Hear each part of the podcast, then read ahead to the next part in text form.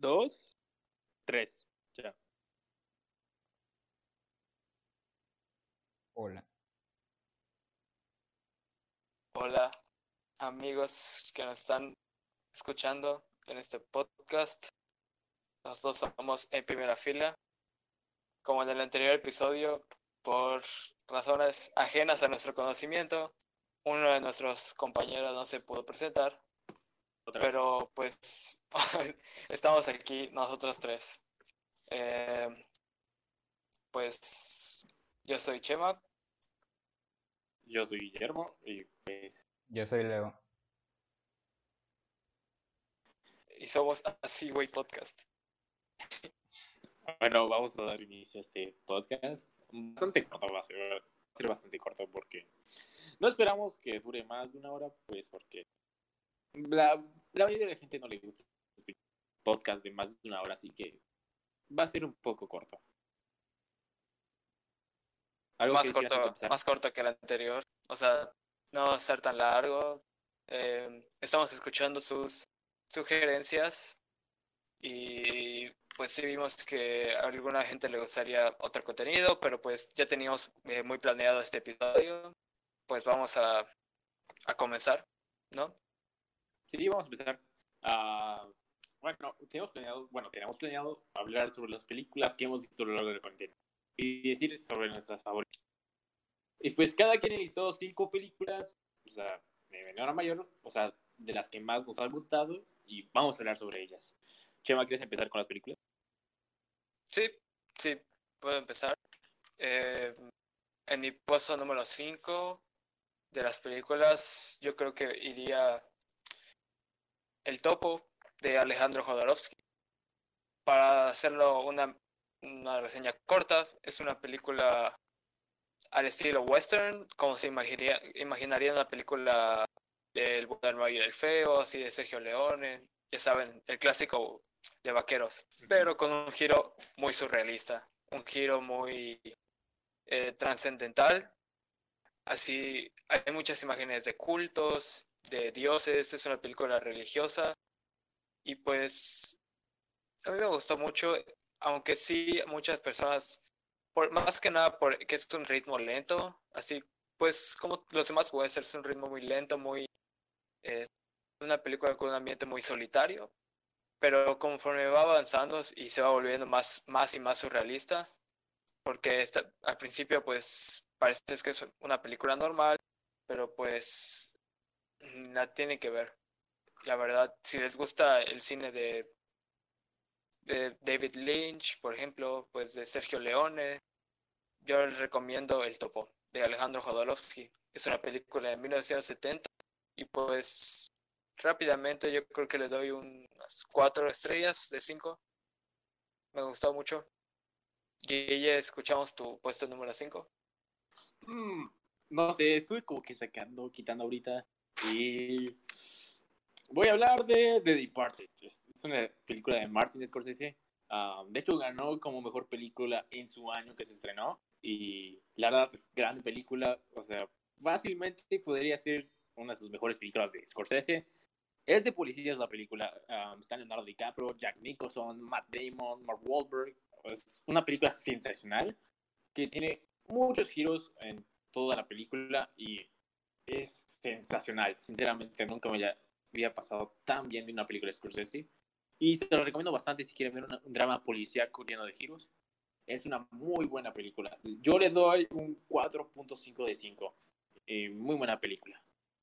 ¿Alguna película o serie, Leo, que, que andas viendo por allá? Ah, bueno, ya yo lo pensé y en la cuarentena, pues ha- hay una serie, bueno, seguramente la conocen, en Neon Genesis Evangelion, que es como un anime, creo. O sea, no sé si es el nombre bien dicho porque pues hay un montón de que no es anime, que es manga, que es, eh, no sé, es antigua. Y es, no sé, eh, me, me gustó mucho. Es, es una serie, pero pues obviamente eh, sigue un hilo. O sea, es- yo lo sentí como una película así muy larga.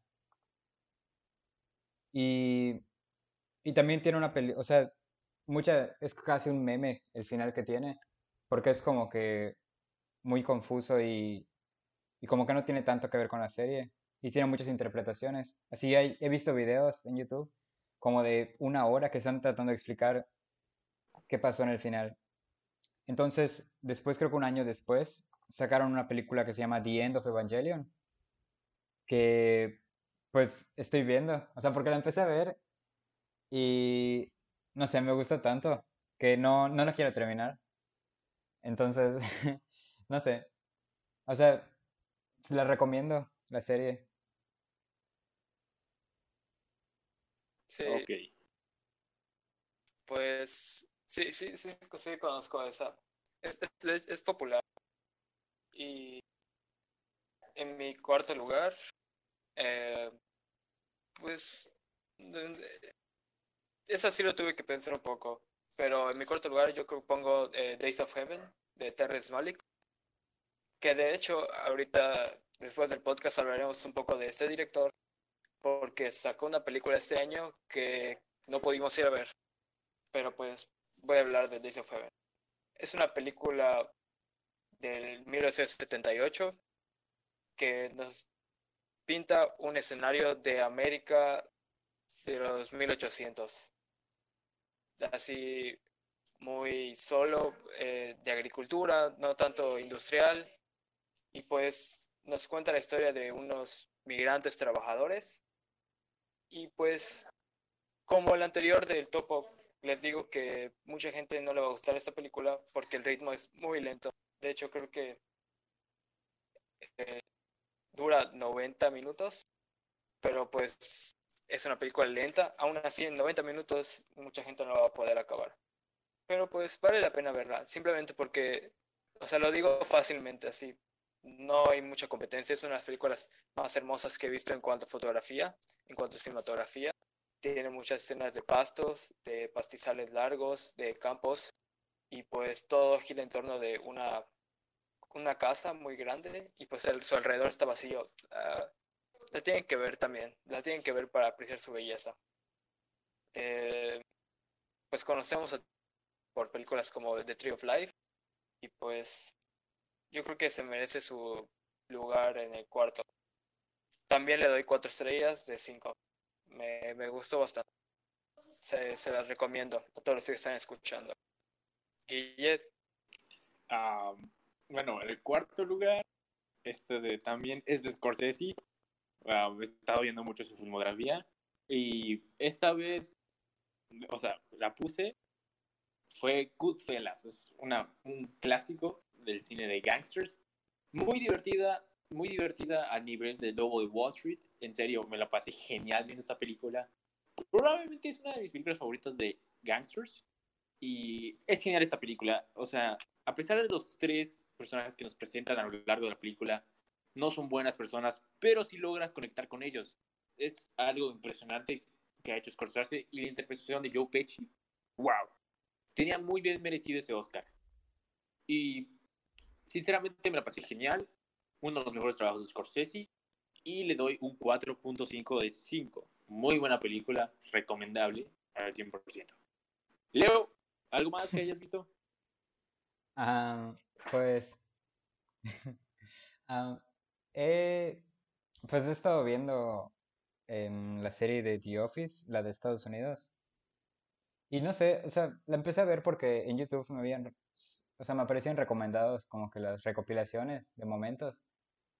Y pues me gusta, o sea, desde el principio me ha gustado la manera en la que usan la cámara para pues para, ¿cómo se dice? O sea, representar, no sé, comedia. Y, y también pues me gusta mucho que ese formato que tiene como de falso documental, donde no hay, no hay como que risas grabadas. Y, y, y usan mucho ahí el, como que el cringe para, como, así pues, lo que, lo que da risa, ¿no? No es tanto como que una situación, es más eh, como que ese silencio donde no hay risas, donde no sabes si, si, te debes de reír o algo, que es... Y esos zooms como que te hacen sentir como que, ¿cómo se dice? En... Es muy inversiva, ¿no? Ajá. Sí. Sí, como, como que te hacen sentir que estás ahí con ellos y, y no sé, o sea, me, da- mucha risa y creo que está muy bien actuada. O sea, no sé, no, no veo muchas series, pero creo que, o sea, nu- nunca, nunca em, como que los veo como actores. Sí siento que pueden ser personas en la vida real. O sea, obviamente está muy exagerado, pero pues no, o sea, no sé, me gusta verlo.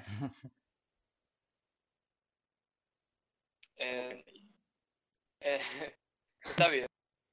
Ok, El, sí. eh, tercer puesto, no quiero hablar mucho de esta película, pero es Ya no estoy aquí, de cine mexicano, y pues no voy a hablar porque después en el podcast vamos a meternos más en ese tema. Y, ella y, y yo. Entonces, pues simplemente le voy a decir, es mi tercer lugar. Pues después hablamos de ella. Ahora vas tú, Guille. Ah, esta vez vi una película de David Fincher que me demostró una vez más que es uno de los mejores directores que hay en la actualidad. Y esa es El Club de la Pelea. Varias personas la tienen en su puesto top 10 de mejores películas de todos los tiempos y lo puedo entender bastante bien. Es una muy buena película. Sinceramente, Brad Pitt y Edward Norton se lucen en esta película. Son geniales. Y pues, hablando de la trama, no puedo decir mucho porque estaría entrando en detalles. Solo puedo decir que Edward Norton interpreta un personaje que sufre de insomnio y empieza a conocer algunas personas y se va metiendo en un club. Bueno, él, bueno, no voy a decir más para que la vean porque es una muy buena película, la verdad. Y, tiene bastante ritmo la película. Es algo que me gusta mucho de las películas de Fincher. A pesar de que no hay acción o algo por el estilo, con el diálogo, las escenas, sientes que hay un ritmo, que algo está pasando y no te aburres para nada. Y sí, puedes, este, la puedo considerar como una película de culto y no se las puedo, se las puedo recomendar en lo absoluto. A esta película le voy a dar 4.5 de 5. En serio, es muy buena película. Leo, ¿algo más además de The Office y Evangelion?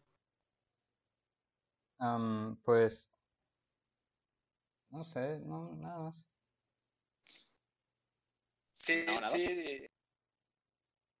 Sí sé, sí sé lo que dices, Guille, de el ritmo de David Fincher, porque eso no tiene que ver con mi segundo lugar, pero eh, también vi Seven, eh, Los Siete Pe- Pecados Capitales, creo que se llama en español, de Fincher, y pues al principio no, no hay nada de acción, es, es tipo policial, pero pues sí sientes como ese ritmo de, pues como si hubiera acción, ¿no? O sea, es una película bastante rápida, bastante intensa, gracias al soundtrack más que nada, y como ese estilo muy, no sé cómo decirlo, Frenético. eh, frenético, exacto, de, de grabación de David Fincher. Pero pues ya con mi segundo lugar eh, de las películas, bueno, no sé si es una película, es más como una eh, tres cortos de Don Hertz eh, de animación. Es, es Such a Beautiful Day, que bueno, eh, en sí viene de, como ya dije, tres cortos de, de este director.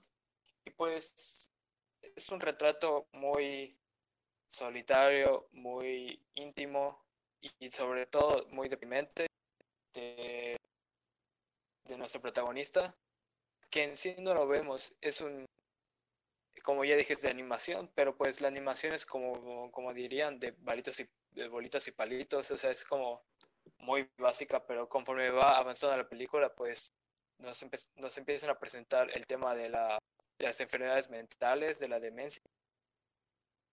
Pero definitivamente vale, vale la pena verla por el estilo de animación de Don Hertzfeld, que es muy oscuro, pero a la vez muy surreal, porque nos junta de manera perfecta el 2D con el 3D y con, la, con el realismo, porque hay, hay partes en que pues estos personajes eh, animados empiezan a interactuar con, con la vida real. Y yo creo que son de las mejores escenas que he visto, pues, este, esta interacción. Y también la combina, eh, pues, normalmente la animación de Don Hertzler está hecha en blanco y negro, pero pues los momentos más frenéticos nos brinda de una de imágenes de colores, más que nada rojas y naranjas para representar como esta energía y este caos. Yo creo que es uno de los mejores retratos de, de la demencia que, que existe. Y pues, de hecho es una película de aproximadamente 60 minutos. O sea, es súper fácil de ver. Y si no estoy mal, está en YouTube.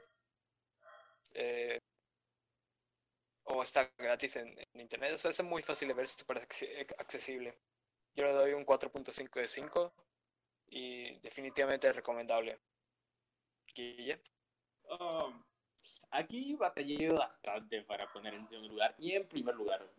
Pero voy a hablar primero de esta película, que me encantó bastante, al igual que la del primer puesto.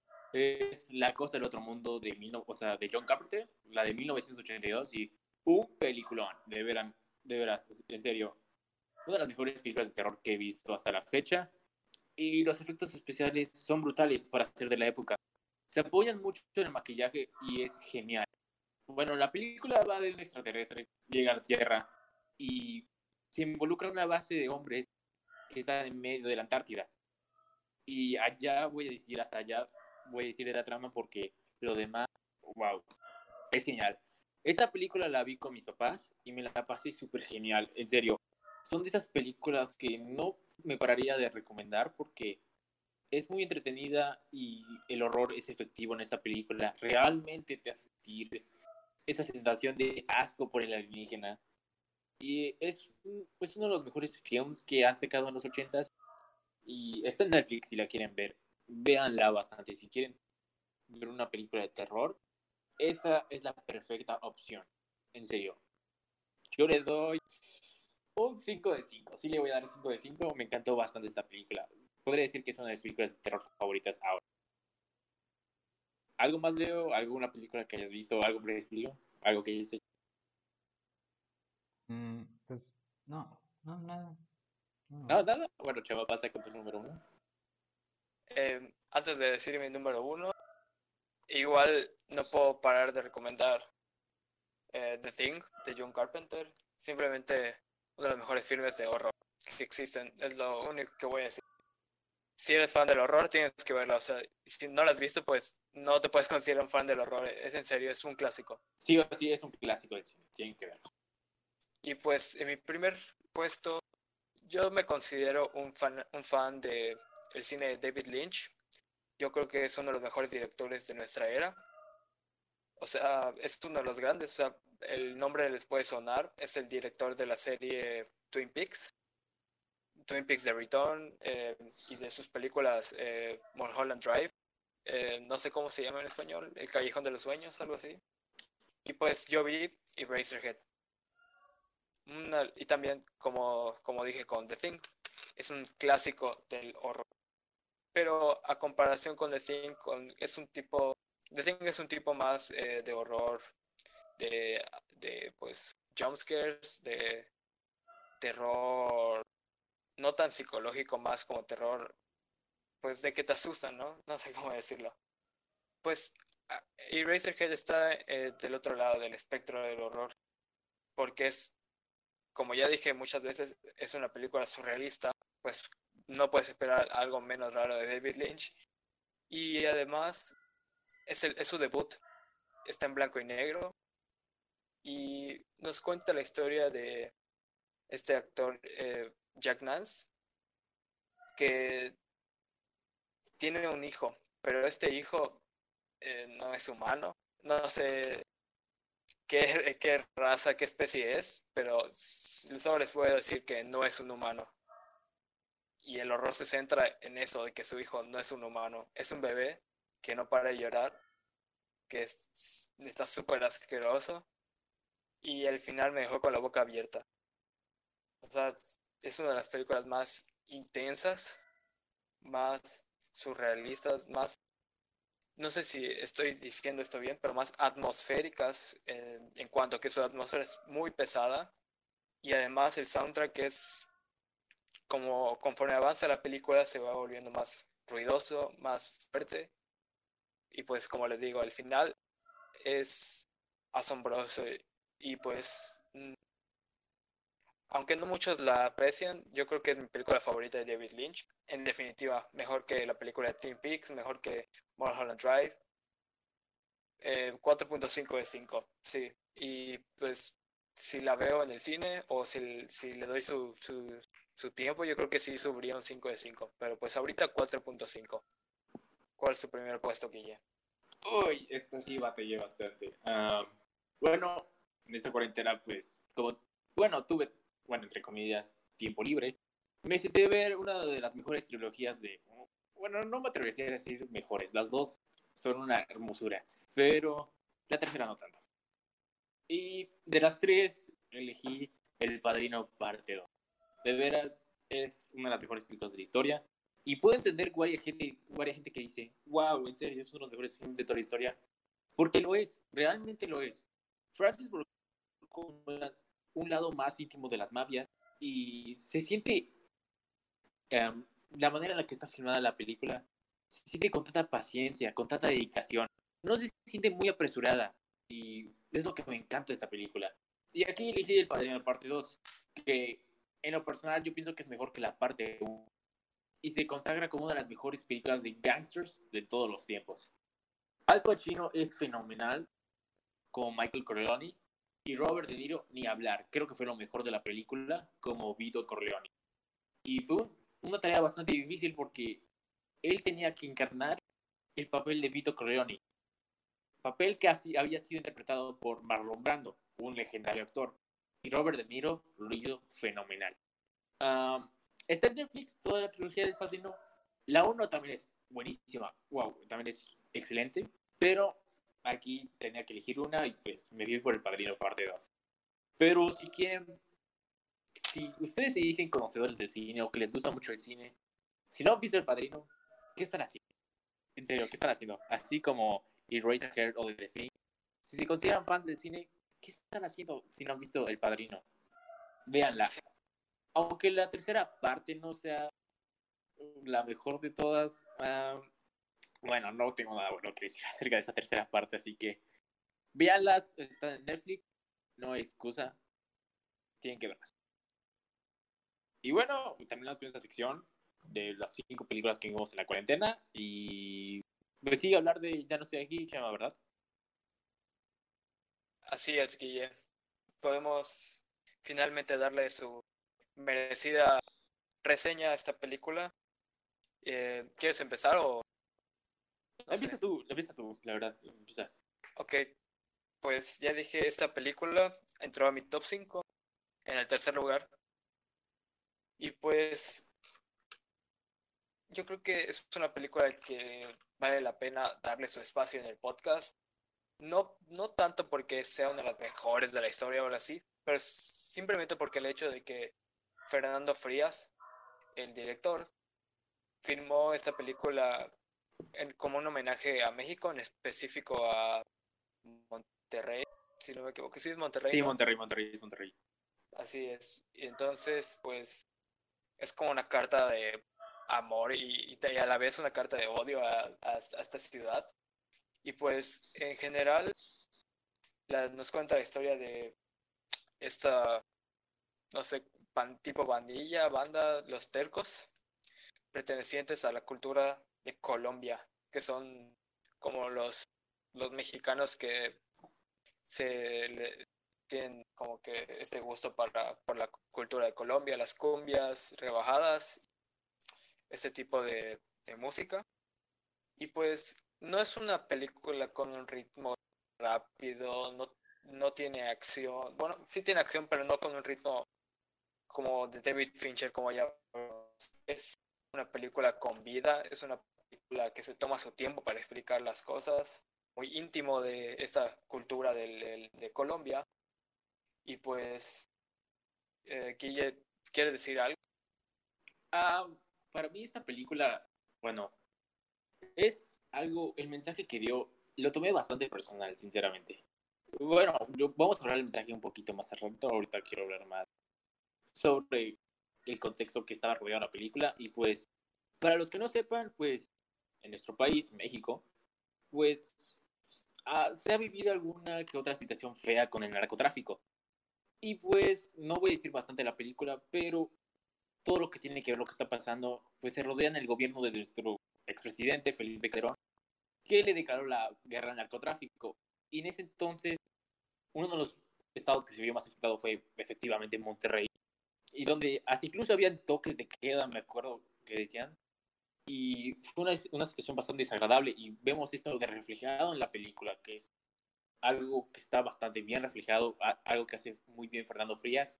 Y algo que me gustó de la película es que es una película honesta, es, no es una película pretenciosa ni nada por el estilo. Es una película honesta que sabe lo que quiere decir y va directo. Y eso que me encanta, eso que me encantó. Y mm, es una prueba que hay buen cine mexicano, solo falta apoyarlo. Y pues aquí Netflix buscando más resaltar en el ámbito cinematográfico de la industria, le da muchas oportunidades a directores jóvenes o inexpertos, o bueno, no a grandes producciones, pero sí le da oportunidad a esos creadores que otras, que otras industrias o compañías los rechazan. ¿Algún comentario sobre la película? Sí, o sea, eh, la película nos cuenta la historia de los cercos, como ya dije, y como bien dices, pues en este, en este Monterrey, en esa ciudad, pues la guerra del narcotráfico está al más no poder. Los barrios, eh, como tú dices, los toques de queda eran extremos y pues esta banda de los tercos es confundida por un por ser eh, como un cartel entonces pues esta rivalidad empieza a formarse y pues vemos a nuestro protagonista, eh, pues escapándose, catarsis con la música, en especial las cumbias rebajadas. Y pues Ulises, nuestro protagonista, eh, pues tiene su odisea por, por las calles de Monterrey. Y pues es, yo creo que es un retrato, como tú dices, muy honesto, muy fiel, muy leal a esta ciudad mostrando los aspectos más positivos y también negativos de la cultura de México y de Colombia. Y pues me gustó mucho, me gustó mucho, me divertí, la sentí, el mensaje es muy potente, este mensaje de escaparse en la música cuando vivimos en un país con esa situación tan, pues, terrible y eh, es, es, muy, muy padre. Yo creo que es muy padre ver eh, a Netflix dándole una oportunidad a, este director, Fernando Frías, a poder eh, hacer cine mexicano sin tener que rebajarse a esta comedia barata de películas que ya hemos visto este año y el anterior, de, de hecho, de lo que hablamos en el anterior episodio, ¿no? De, de cómo el cine mexicano no es inherentemente, no es inherentemente malo. O sea, yo creo que hay bastante talento, pero está escondido. O sea, cine mexicano bueno existe. Cine mexicano bueno contemporáneo existe y esta es prueba. ¿No crees, Guille? Sí, exactamente. Es prueba viviente de que el cine mexicano sí se puede hacer y puede ser bueno. Y hablando en cuanto al mensaje que dio la película, yo sí lo tomé bastante personal, porque habla sobre el paso del tiempo y cómo las cosas cambian. Y pues en este caso no voy a entrar en spoilers sobre la película, pero el mensaje que nos quiere dar es sobre los días de gloria. Cómo uno, cómo alguien, bueno, cómo todos creemos que hemos tenido nuestros días, nuestros días de gloria. Y los perder en un santiamén, como en este caso Ulises, que se tuvo que marchar a Estados Unidos por la situación que se vio envolvida en que, pasa en Monterrey. Y para mí es un mensaje bastante íntimo y bastante honesto. Algo que todos nos podemos relacionar porque todos hemos tenido nuestros días de gloria. Y la película lo hace bastante bien expresándolo mediante cumbias a lo largo de la película reflejando, reflejando cómo Ulises extraña su país, bueno, no su país. Y la verdad me encantó mucho ese mensaje. Y para mí, esta es la mejor película de 2020 que he visto hasta ahora. ¿Algo para terminar? Eh, estoy de acuerdo, la mejor película del 2020. No es que, he visto, no es que haya visto mucho, pero pues sí. no es eh, como que ya han salido muchas. Exacto, no es como que haya mucha oportunidad para que salieran, pero sí, eh, pues lo malo es que sí estamos viendo, eh, pues cada película tiene, tiene la gente que no le gusta, ¿no? Pues lamentablemente hay sí. personas mexicanas que no logran apreciar este tipo de cine, probablemente sean los mismos que compran boletos para las tres funciones de No Manches Frida, pero, pero pues yo creo que todo es válido. Todo, todo, todo el tipo de cine es válido. Sea, sea mainstream, sea eh, tipo ya no estoy aquí, pues yo creo que unos son más artísticos que otros. Este es un ejemplo. Sí, así Pero está muy bien. Me, realmente me da eh, orgullo no solo por mi país, pero pues ver que el mercado, bueno, no el mercado, como que la industria no, no ha muerto, en- y mucho menos en, en México. Es, es. eh, Sí, exactamente. pues yo le doy cuatro estrellas, fácil. Yo también le doy cuatro estrellas. Sí, simplemente eh, una experiencia que todos deben vivir. Bueno, que te recomiendo, ¿no? Sí, Eh, más que nada, una recomendación. Más que una película, una experiencia que debe ser vivida. eh, simplemente por la eh, naturaleza tan realista y tan Cruda a la vez. Cruda, exacto, de, este, de ese país y de esta ciudad. Pues esa fue nuestra, nuestro pequeño, nuestra pequeña sección de Ya no estoy aquí. Sí. Y pues también queremos, eh, vamos a hablar un poco de, un momentito sobre de lo que hablamos un poco en el anterior episodio, que es el coronavirus y la cuarentena afectando pues la industria del, del y pues películas esperadas como Tenet de Christopher Nolan. Vemos que ya las atrasaron pero lo bueno es que sí vieron pues esta fecha de estreno. No se cancelaron no se las pospusieron tan a lo extremo como los nuevos votantes. Pero Sí. pues también en aquí en Mérida, Yucatán, el Cinépolis vemos que creo que sí va a lograr traer retrato de una mujer en llamas. No, no, no estoy 100% seguro, pero según yo sí lo van a traer. Según informes de alguna página de Facebook que sigo, se llama Cinextesia, eh, la verdad es fuente súper confiable, siempre está pendiente sobre los cines, qué cine se va a construir. Nos informó, esto es un rumor, todavía no seguro, que por ahí dentro de 16 de junio, a finales de junio, estén pensando abrir los Cinépolis de aquí, de Mérida y de otros estados de la República, porque como sabemos, en Aguascalientes ya se abrieron algunos Cinépolis y pues están emple- empleando unas medidas de seguridad para que pues se goce de una experiencia bastante agradable, pero siento que todavía no es el momento de volver.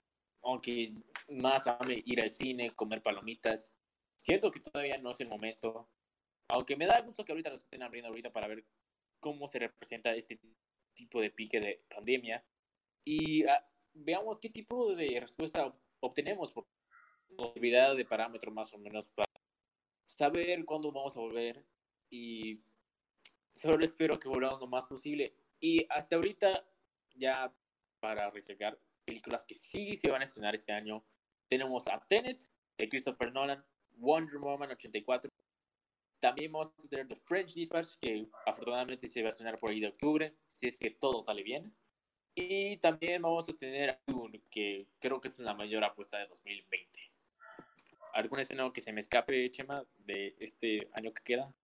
Ah, creo que no. O sea, hasta ahorita, pues, yo creo que a, a toda la industria le da miedo invertir en algo que probablemente que no está en sus manos, que el éxito puede ser, pues, puede ser que salga en el cine, puede ser que sea un fracaso y que la manden directo a video.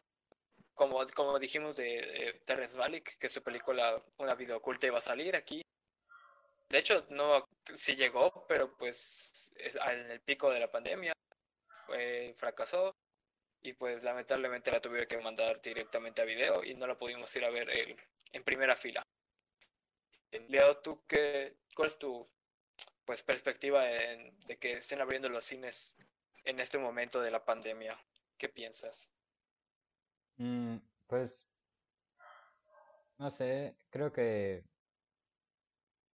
o sea, está bien. O sea, o sea, últimamente, em, o sea, obviamente, pues hay un riesgo, ¿no? Y, pero pues también, ¿cuántos meses ya han pasado por la pandemia? O sea, de inactividad. Em, o sea, creo que está bien, creo que si la, si la gente quiere ir, y obviamente me imagino que van a haber medidas, pues, en el cine y eso. Pero creo que mm, está bien que, pues que después de tanto tiempo de estar encerrados y quédate en casa y no sé qué, aunque aún siguen habiendo casos y no sé si, y la, la verdad no sé si ya están bajando o siguen subiendo, pero pues, mm, no sé, o sea, creo que está bien. O sea, al final de cuentas, pues la gente decide si va o no. Y, y pues, no sé, o sea, creo que también si no, o sea, porque ir a un cine no es necesario, es, se podría decir que es como un lujo, ¿no? Cuando vas a ver películas. O sea, porque Sí. al final de cuentas, pues puedes ir a The Pirate Bay y pirateas casi cualquier película, incluso cuando después de que sale en el cine algún chino lo grabó Sí, en Full HD. Entonces, pues, no sé, o sea, yo esperaba que con, que con, que con esta cuarentena como que se abriera una plataforma o algo, o una manera de, como de emular el cine, o sea, que se, que, que las películas no salgan solo en Netflix, que no sea como que Netflix tiene la licencia y pagas 99 al mes y, y ya, sino que como que puedas pagar directamente a los creadores de la película, no sé, o sea, como que una, una forma de poder, de seguir viendo los, estren- los estrenos, pero pues desde tu casa.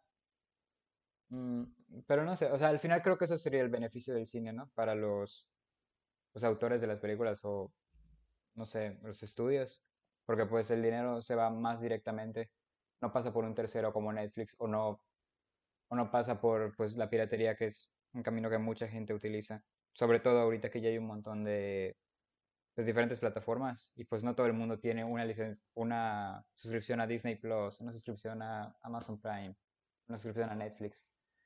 Entonces, o sea, creo que, o sea, en la parte de la experiencia, pues el cine sí está muy bien y pues está muy bien que se abra y que la gente que vaya, pues sería un riesgo, pero pues creo que esa parte de, mm, de que las, pues de que la industria se le meta dinero, ¿no? O sea, no, no puede sobrevivir nada más con por suscripciones, tiene que haber gente que pues, pues que pague, ¿no? Sus boletos y todo. Sí, pues sí, sí, al final se va a tener que, se- que revivir tarde o temprano, pues la industria del cine no puede morir. Sí, Pero no puede pues morir. sí, rápidamente pues re- reflexionamos un poco en de lo que hemos estado hablando de por la cuarentena y pues pues creo que es, es todo lo que teníamos planeado para hoy. También queríamos explicarles un poco de del futuro para en primera fila y el podcast. Pues en primera nos hemos tardado un poquito en grabar, pues porque lo más probable es que todos sepan que estamos en, en, en la escuela, estamos estudiando y pues con esta de la cuarentena tuvimos que asistir a las clases online, estuvimos ocupados, estuvimos cansados de estar en la computadora, estar hablando. Sí, Eh, pues, agotados. Sí, nos saltamos un poco. Yo creo que este el tiempo de la cuarentena era más un tiempo para pues para cuidarse, no para hacer tanta actividad. Pero pues ya ya nos relajamos un poco, ya ya acabamos básicamente con todas las tareas, solo nos faltan exámenes. O sea, lo- en pocas palabras, el futuro del canal es brillante. O sea, lo que le sigue a si ustedes si ustedes les gustaría, pues eh, contenido, contenido surtido. Y mucho más el próximo año eh, que nos, estemos más juntos, cuando acabe la cuarentena, esperen, esperen mejores videos, nos podremos juntar, nos podremos organizar mejor. Ahorita lo estamos haciendo por llamadas de Discord y pues es un poco incómodo estar probando audios, estar eh, hablando, escribiendo guiones a distancia. O sea, no es tan sencillo, pero nos gusta hacerlo y es lo que importa. Sí, no es tan sencillo como verán. Y pues como que nuestra comunicación no es la más efectiva, pero lo hacemos esto por gusto, la verdad. No lo hacemos porque nos paguen nada, pues lo hacemos porque realmente nos gusta hablar de...